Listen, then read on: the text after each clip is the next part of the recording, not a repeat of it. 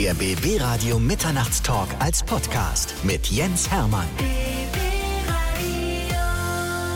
Rüdiger Hoffmann ist bei mir, einer der besten Kabarettisten, Komiker und Musiker unseres Landes. Herzlich willkommen im Mitternachtstalk, mein Lieber. Ja, hallo erstmal. Das ist das ist erstaunlich. Das war ist, doch klar, wenn, oder? Das ist natürlich, wenn man den Namen Rüdiger Hoffmann nennt, dann erwarten alle, dass du das sagst. Und ich glaube, wenn Ja. du das nicht sagen würdest, dann würden alle Leute sagen: Moment, was ist denn da los? Ja, mich fragen auch viele, ob mich das selber nervt, äh, dass ich das sage oder dass, dass die Leute das erwarten. Und ähm, warum soll mich das nerven? Ist doch schön. Ich meine, wer hat schon so eine eigene Begrüßung irgendwie? Wie ist das irgendwann zustande gekommen? Ähm, das war eigentlich so ein Anti-Anfang. Ganz früher, als ich angefangen bin, jetzt ähm, ja, 85, ne, das war vor 34 Jahren, mein erstes Soloprogramm gemacht. Ähm, da kannte mich ja eigentlich noch keiner außerhalb von Paderborn. Und ähm, ich fand so lustig, auf die Bühne zu gehen. Dann, äh, da, da saßen dann zehn Leute, 20 oder so. Die hatten dann irgendwie eine Karte gekauft für 8 Mark 50 damals oder sowas. Äh, ja, mal den Typen da angucken hier auf dem Plakat. Also ich war nicht bekannt und fand es so lustig, die Leute so zu verunsichern am Anfang. Ich bin dann rausgekommen, habe so gesagt, ähm, ja, hallo erstmal. Ähm, ich weiß gar nicht, ob Sie es wussten, aber ich bin so ein bisschen nervös, bin so ein bisschen aufgeregt. Ich habe so ein bisschen feuchte Hände äh, jetzt hier. Ich meine, der erste Eindruck ist ja für einen Zuschauer auch total wichtig. Und ähm, ich wollte nur sagen, wenn Sie jetzt schon gemerkt haben, das ist jetzt doch nicht so das, was ich mir irgendwie vorgestellt habe, also würde ich durchaus auch noch verstehen, wenn sich noch mit einem Bekannten treffen würden oder so. Ne? Und da sind die Leute dann schon so unruhig auf dem Stuhl rumgerutscht und äh, dachten, oh Gott, was eine Scheiße, irgendwie, irgendwie das Geld in Sand gesetzt, haben dann aber so nach einer halben Minute, Minute gemerkt, okay, das ist jetzt schon die Nummer. Und dann wurde es wirklich lustig. Also das ist natürlich später dann, als, als dann wirklich zehn Jahre später dann wirklich der Durchbruch kam, ist dieser Anti-Anfang eigentlich so ein Kultanfang geworden. Und jetzt ist es eben so die Begrüßung, aber es war eigentlich zur Verunsicherung gedacht. Also die Leute erwarten ich- das von dir. Egal, wo du auftauchst, du musst erstmal ja, ja. Hallo erstmal sagen. Genau, ja, das mache ich dann auch und dann geht's los. Also äh, ich sag das nicht ständig. Ich sag's nur einmal am Anfang des Abends und äh, ja, das ist die Begrüßung und dann dann geht's halt los. Viele wissen ja gar nicht, dass deine Karriere quasi bei uns in der Region begonnen hat. Und es ging los mit, mit einem großen Abenteuer, würde ich mal sagen. Du bist damals zu deinem Mhm. Jo. Bruder getrennt, der in Berlin war. Erzähl mal die Geschichte. Ja, das war so, da war ich ja 15 oder so oder oder das muss ja 79 gewesen sein. Ähm, Mauer stand natürlich noch und äh, meine Eltern haben mir das dann erlaubt. Da habe ich wirklich dann an der Autobahnauffahrt da äh, gestanden äh, Richtung Hannover und bin dann dahin getrennt. War dann eine Woche bei ihm und das war so die Zeit. Ähm, ich hatte ganz lange Haare, ähm, habe mich eigentlich innerlich eher so als Punker gefühlt. Das war so diese Punker-Popper-Zeit, witzigerweise in Berlin. Und bin dann abends ins, ins SO 36, da liefen, spielten die Dead Kennedys, habe ich gesehen, Nina Hagen und so. Und Cool. hatte auch so eine Lederjacke und so. Bin auch mal so von Poppern angemacht worden da in der U-Bahn, das weiß ich noch. Die waren dann zu mehreren. Ich saß da, ich hatte so, so, so Buttons an meiner Lederjacke irgendwie, sah eher punkermäßig aus, wa- wa- wahrscheinlich so wie der, ähm, wie der Sänger von den Ramones mit langen Haaren und Lederjacke. Und die haben mich schon ziemlich böse angeguckt. Ich bin dann auch irgendwann etwas früher ausgestiegen. Das war ja früher wirklich so. Ne? Es gab ja diese, diese Rivalität da extrem in Berlin. Und dann bin ich einen Abend auch mal in so ein Theater gegangen, das hieß Ratibor Theater. Ich weiß gar nicht, ob es das noch gibt. Und haben mir da einfach was, was angeguckt, was da lief, so ein Stück. Und das war so absurdes Theater, könnte man äh, das nennen, weil dieses Wort Comedy gab es gar nicht damals. Es gab Django Edwards, das war Fools-Bewegung, hat man das genannt. Und das war absurdes Theater. Die sind dann so in ganz komischen Gängen über die Bühne gegangen, äh, haben total verrückte Sachen gemacht und mich hat das extrem beeindruckt damals mit, mit 15. Bin dann zurück nach Paderborn, habe meinen Freunden in der Schule gesagt, ich habe da was gesehen in Berlin hier, ey, wir müssen sowas unbedingt machen. Und dann haben wir eine Gruppe gegründet, das war das Pappnasentheater. Äh, Das waren dann acht Freunde. Mm, Und dann haben wir so ein Programm zusammengestellt mit völlig absurden Sachen irgendwie. Äh, Sind damit aufgetreten in Paderborn und waren super erfolgreich damit. Also immer, wenn wir irgendwo gespielt haben, war das ausverkauft und äh, das war richtig kultig. Einer der, der ähm, Mitschüler, der dabei war, ähm, war übrigens der Ralf Kabelka, der jetzt bei, bei Böhmermann der Sidekick ist. Und mhm. ähm, das ist eben alter Schulfreund und wir haben zusammen das quasi da so entwickelt, eben mit den anderen Jungs noch. Und äh, ja, daraus ist eigentlich alles entstanden. Ich habe dann nach dem Abi äh, Lehramt studiert, war, ne? Ja, ich habe mich mal eingeschrieben, sagen wir es mal so. Man musste ja versichert sein. Äh, also richtig ernsthaft vor hatte ich das nicht, aber ähm, ja, ich meine, mit, mit, mit Kabarett, das hat schon irgendwie ein Jahr gedauert, bis, bis man da einigermaßen von leben konnte, also beziehungsweise so eine kleine Wohnung und ein Auto bezahlen konnte. Und da war es, war es ganz gut, dann einfach auch eingeschrieben zu sein, wegen der Krankenversicherung und so. Und irgendwann habe ich mich dann, äh, glaube nach drei Jahren habe ich mich exmatrikuliert äh, und habe dann komplett auf Comedy gesetzt. Und du wärst der langsamste Lehrer Deutschlands geworden. Du bist ja auch, du giltst ja als Erfinder der, der und Entdecker ja. der Langsamkeit, ne? Kann man das so mhm. sagen? Mhm. Ich kann auch schneller, also sagen wir mal so. Ähm, das hat Jürgen von der Lippe mal über mich gesagt und seitdem ist das eigentlich immer so ein, so ein, so ein Branding, was ich habe. Wenn man sich allerdings mal Jürgen von der Lippe selber anguckt, der ist eigentlich noch langsamer als ich. der lässt manchmal unfassbare Pausen auf der Bühne.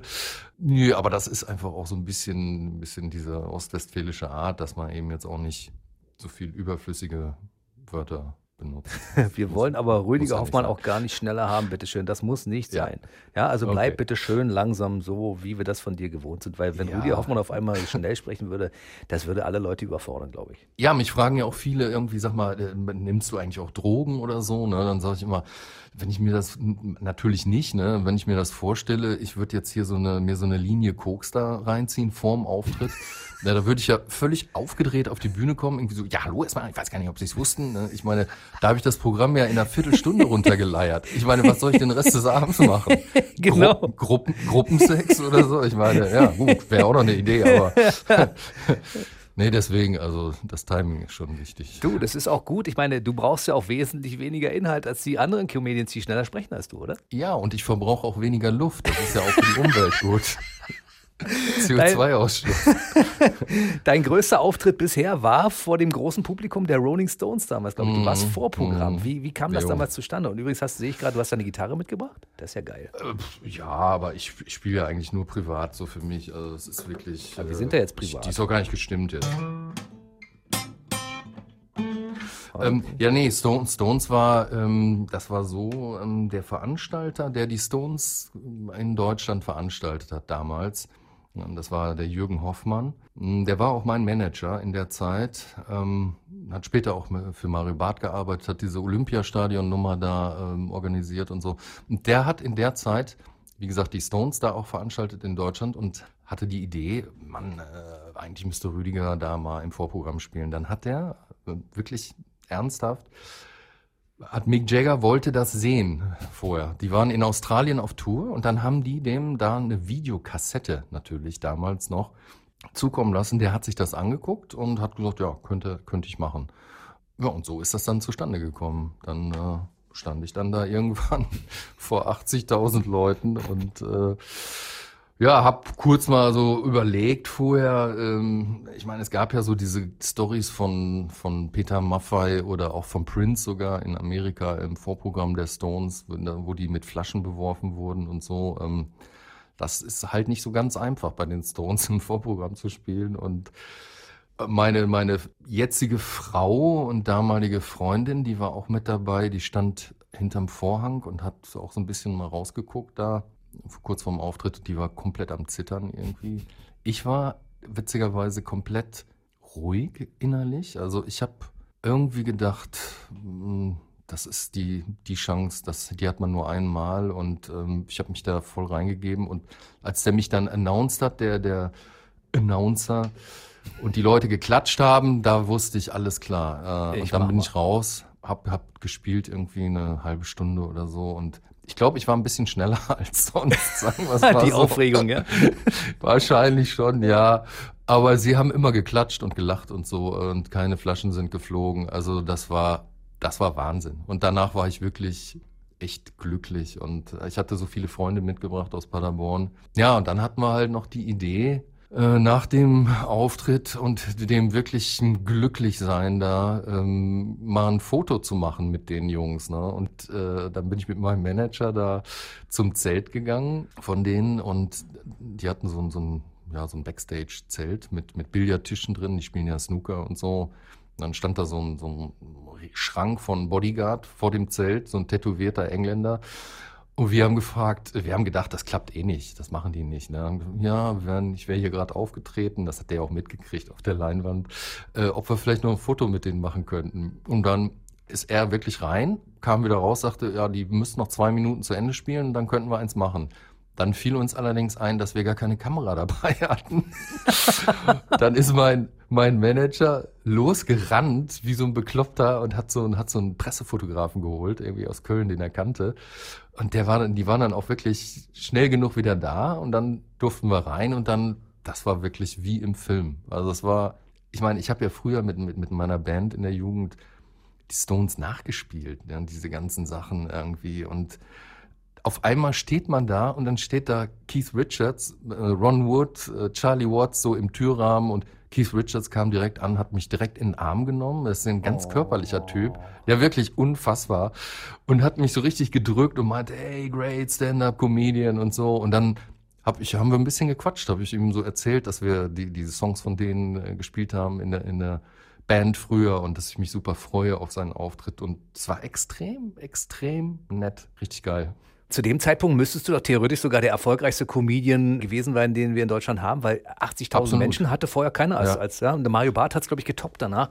Nee, hat er nicht. Hatte, hat er nicht? 70.000. Ja, aber zweimal 70 und nur wegen ihm ist schon, schon eine andere Nummer als Vorprogramm. Aber 80.000, also ich glaube, ich hatte schon die meisten, schon mehr als Mario. Guck mal einer an. Also sagen wir an dieser Stelle erstmal herzlichen Glückwunsch, zu Recht natürlich. Und bei dir hat ja auch ja. eine Frau vor Schreck gleich äh, während der Show auch das Kind bekommen, ne? Das war in, ähm, in, in, in Lingen in der Emslandhalle. Da wollte ich gerade anfangen, also wollte gerade so rauskommen, ja, hallo erstmal und so. Und dann ähm, kam auf einmal die Sanitäter, da mussten wir kurz abbrechen, weil in der ersten Reihe eine Frau, eine hochschwangere Frau saß, die scheinbar gerade äh, ihr Kind bekommen wollte. Und äh, ja, dann wurde die halt abtransportiert ins Krankenhaus. Ist dann doch, glaube ich, besser, wenn man es dann im Krankenhaus macht, als bei mir da in der ersten Reihe. Obwohl, wäre wär auch okay gewesen, aber. Hättest du mitgeholfen? Ähm, hätte ich, ja. Äh, ne, aber ich habe dann äh, gesagt, wenn es ein Junge wird, dann heißt er auf jeden Fall Rüdiger und äh, habe aber dann äh, im Nachhinein jetzt leider nichts mehr von denen gehört. Also wenn, wenn sie es jetzt zufällig hört, bitte melden.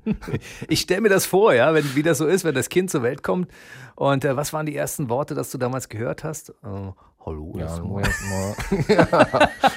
ja. ja, gibt Schlimmeres, ne? Absolut, ja, ja. Deine musikalische Karriere 2007, da hast du ja mal ein rein musikalisches Album gemacht. Ja, das war, das war wirklich so ein Traum den ich mir da erfüllt habe und habe das ja gemacht mit Frank Ramon und Matthias Hass zusammen. Ähm, Frank Ramon ist ja ist ein super Texter irgendwie für Annette Louisanne und ach, unendlich viele Sachen hat er gemacht, ganz geile Typen. Und ähm, ja, haben wir dann so eine, so, so eine komplette Musiknummer gemacht. Ich finde sie nach wie vor extrem gut.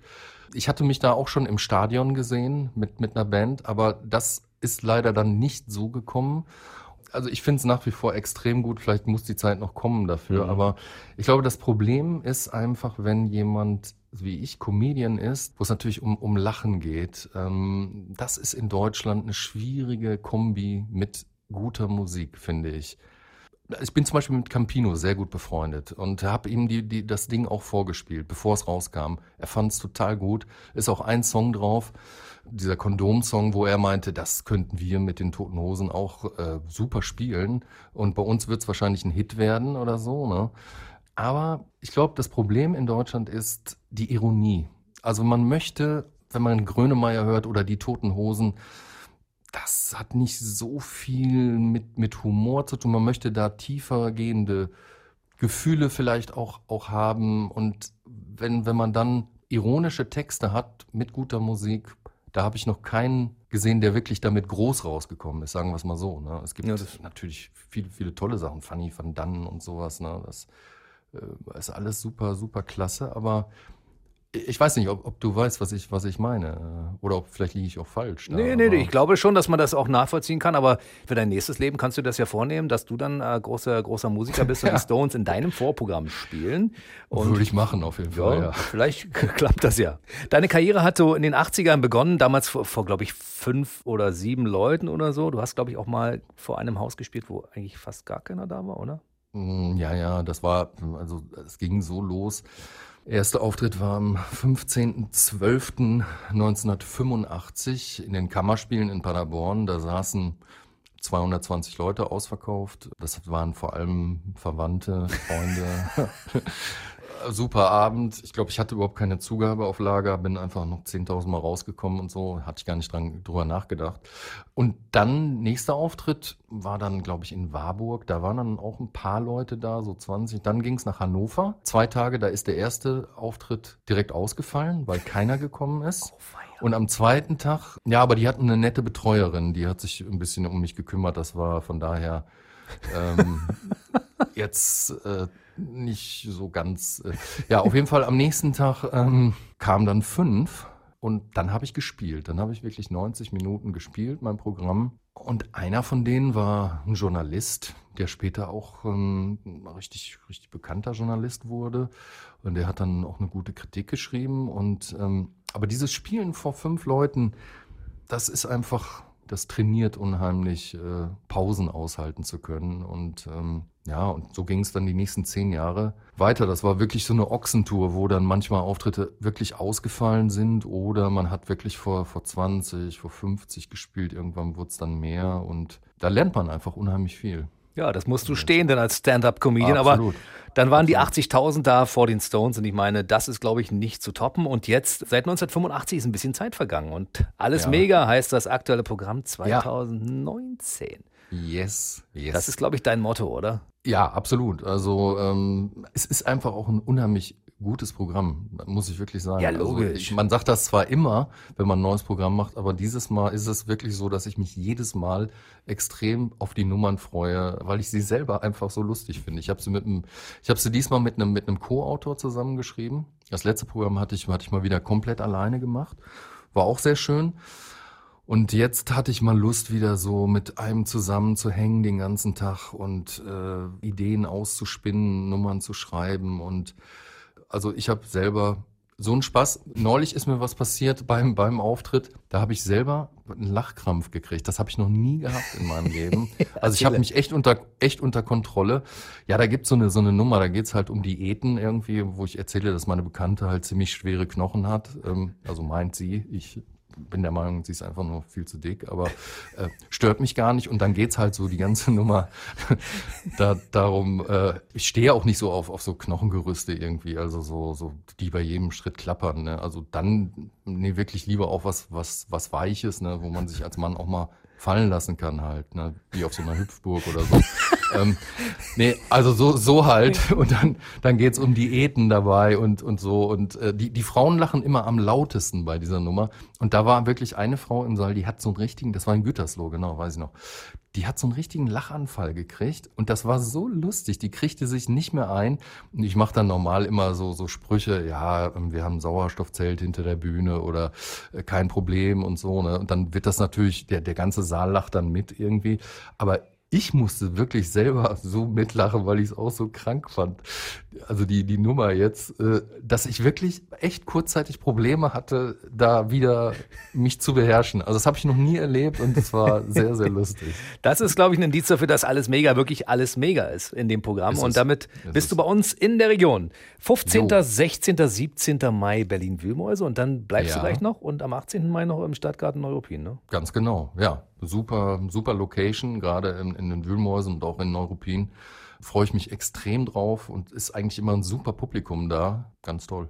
Unsere Region hat Glück gehabt. Da sagen wir erstmal an dieser Stelle ganz herzlichen mhm. Dank. Ich meine, wenn du bei uns vier Gastauftritte hast, dann sind wir wirklich sehr froh, weil es gibt Regionen, die trifft es deutlich schlechter. Die haben nur einen. Die müssen sich das dann stimmt. darum kloppen ja. um die Karten. Ja, das machen sie auch. So, dann kann man nur sagen, äh, viel Erfolg, wenn man sich informieren Danke. möchte über Tourtermine, die außerhalb unseres Sendegebietes liegen. Wo findet man Neuigkeiten und Dinge, die über Rüdiger Hoffmann interessant sind, inklusive Tourtermine? Auf meiner Homepage, rüdigerhoffmann.com oder auch de, ist egal. Ähm, und natürlich bei Facebook und äh, ja, so diese üblichen, braucht man eigentlich nur eingeben, Rüdiger Hoffmann, Tickets oder so, das findet man schon. Ich fand es ganz schön, dass du dir Zeit genommen hast für uns. Vor allen Dingen bin ich jetzt auch so entspannt. Also dieses Gespräch mit dir, das ja, bringt ja. mich sowas von, ich bin jetzt geerdet, entspannt und ja. ähm, bin auch bereit für meinen nächsten Gesprächspartner, wenn wir jetzt gleich fertig sind hier.